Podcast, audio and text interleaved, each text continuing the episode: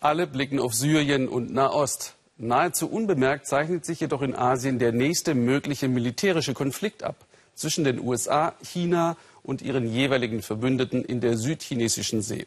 Lassen Sie mich Ihnen das mal anhand einer Grafik verdeutlichen.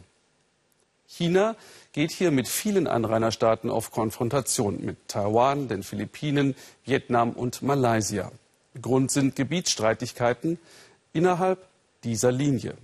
China beansprucht die riesige Region, durch die eine der weltweit wichtigsten Schifffahrtsstraßen führt, für sich. Am bekanntesten ist der Streit um die Spratly-Inseln. China wagt sich jedoch auch bis an den äußersten Rand vor, zu den Natuna-Inseln. Sie gehören zu Indonesien, doch China beansprucht die Gewässer. Eben erst hat das indonesische Militär hier ein zweiwöchiges Manöver abgehalten und Ziele auf See bombardiert. Nirgendwo weltweit wird mehr hochgerüstet und wird mehr Stärke gezeigt. Dabei geht es um Rohstoffe unter dem Meeresboden und reiche Fischgründe. Philipp Abrisch über Machtspiele, die leicht außer Kontrolle geraten können.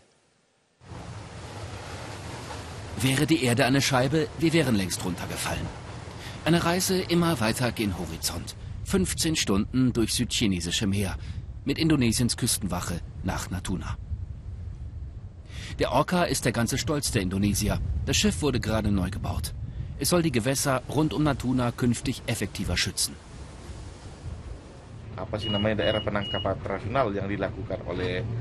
Es gibt sehr angespannte Situationen hier, erzählt der Kapitän. Die Chinesen beanspruchen die Gewässer für sich. Wir können das nicht akzeptieren. Die Gewässer um Natuna gehören uns. Die Region ist Teil Indonesiens.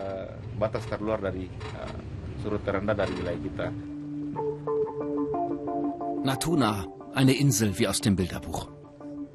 Sanfte Berge, Dschungelgrün. Der Himmel blau, das Wasser klar. Kaum zu glauben, dass es hier Probleme gibt. Aber im südchinesischen Meer braut sich ein Konflikt um Ressourcen und Einfluss zusammen. Und Natuna ist die vorderste Linie. Die Fischgründe rund um das Archipel sind reichhaltig. Unter dem Meeresboden schlummern Bodenschätze, vor allem Gas. Und für die Chinesen hat das Gebiet überragenden strategischen Wert. Das südchinesische Meer ist das Tor zum Pazifik. Bei den Fischern von Natuna macht sich Unruhe breit. Die Familie von Edwardine lebt seit Generationen auf der Insel. Immer öfter treffen die Männer auf chinesische Fischer, die Vorhut eines immer selbstbewussteren Chinas. Wir haben uns nie besonders Sorgen gemacht, sagt Edwardine. Wir hatten gute Beziehungen. Aber jetzt haben wir Angst. Ich sehe mehr Militär. Die Stimmung hat sich verändert. Und wir Fischer wollen nicht zwischen die Fronten geraten. Zwar erkennt China an, dass die Natuna-Inseln zu Indonesien gehören, die Gewässer rundherum aber bezeichnet Peking als traditionelle Fanggründe. Besuch auf dem Fischmarkt.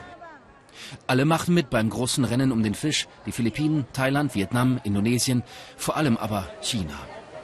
Immer ungenierter dringen die ausländischen Fischer vor, beklagen sich die Einwohner von Natuna. Vor zehn Monaten habe ich die Chinesen draußen getroffen mit einem großen Schiff, erzählt Fischer Tomasi. Es war beängstigend. Ich war mit zwei kleinen Booten unterwegs und die waren viel mehr. Sie haben uns einfach verjagt. Dabei waren wir ja noch in unseren eigenen Gewässern. So wird es selbst den Indonesiern zu bunt. Bisher hatten sie sich im Konflikt um das südchinesische Meer zurückgehalten. Jetzt am Nationalfeiertag zeigen sie Flagge. Aus Jakarta ist eine Frau angereist, um Natuna zu verteidigen. Die Dame in Grün. Susi Pujiastuti ist die Fischereiministerin, eine Selfmade-Frau. Ohne Schulabschluss, tätowiert, Kettenraucherin, so wird Susi von ihren Fans beschrieben. Sie ist beliebt für ihre klaren Worte. Susi hat den illegalen Fischern den Kampf angesagt. Für die große Feiertagsshow strömen die Einwohner an die Promenade. Die indonesische Regierung hat versprochen, künftig mehr Soldaten in Natuna zu stationieren. Ein neuer Hafen, ein Flugplatz für Kampfjets. Als neueste Idee hat Susi ins Spiel gebracht, einen Flugzeugträger anzuschaffen. Das heißt hier vielleicht südchinesisches Meer, aber das ist deshalb noch lange nicht China. Natuna ist doch so weit weg von denen. Die Gewässer gehören natürlich zu uns. Auch dieser Schrebergarten spielt eine Rolle im Konflikt ums Meer. Hier soll bald ein neues Gefängnis entstehen für illegale Fischer. Hunderte hat Indonesien schon in Haft. Die Ministerin legt den Grundstein für ein größeres Gebäude. Bei der anschließenden Pressekonferenz gibt sich die Ministerin kompromisslos.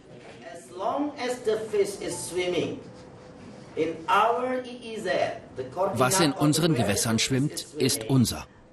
Und wer sich das holt, der betreibt illegales Fischen. Dessen Schiffe werden wir versenken. Wie das zu verstehen ist, lassen wir uns auf Pulau Tiga zeigen, in einer abgelegenen Bucht. Hier liegen 30 Boote an der Kette, diesmal aus Vietnam. Auch sie allesamt beschlagnahmt.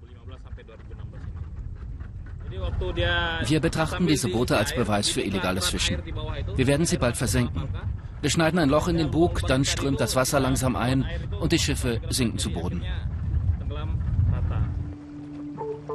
Anderswo müssen die ersten Fischerboote schon dran glauben. Ministerin Susi unterwegs zum großen Showdown auf See. 60 beschlagnahmte chinesische Boote werden heute auf den Meeresgrund geschickt. Ein Signal an China, es nicht zu übertreiben mit dem Fischen in fremden Gewässern. Dabei hat niemand in Indonesien Interesse an einer Eskalation im südchinesischen Meer. Als wichtigster Handelspartner und Kreditgeber ist China viel zu bedeutend. Am Abend kommt die Ministerin zurück von ihrer kleinen Strafaktion. Ein guter Tag, findet die Ministerin. Wir haben uns die chinesischen Schiffe angeguckt und auch die vietnamesischen. Weiter drangsalieren lassen will sich Indonesien nicht. Zugleich braucht das Land gute Beziehungen zu China. Ein Spiel, das Indonesien kaum gewinnen kann.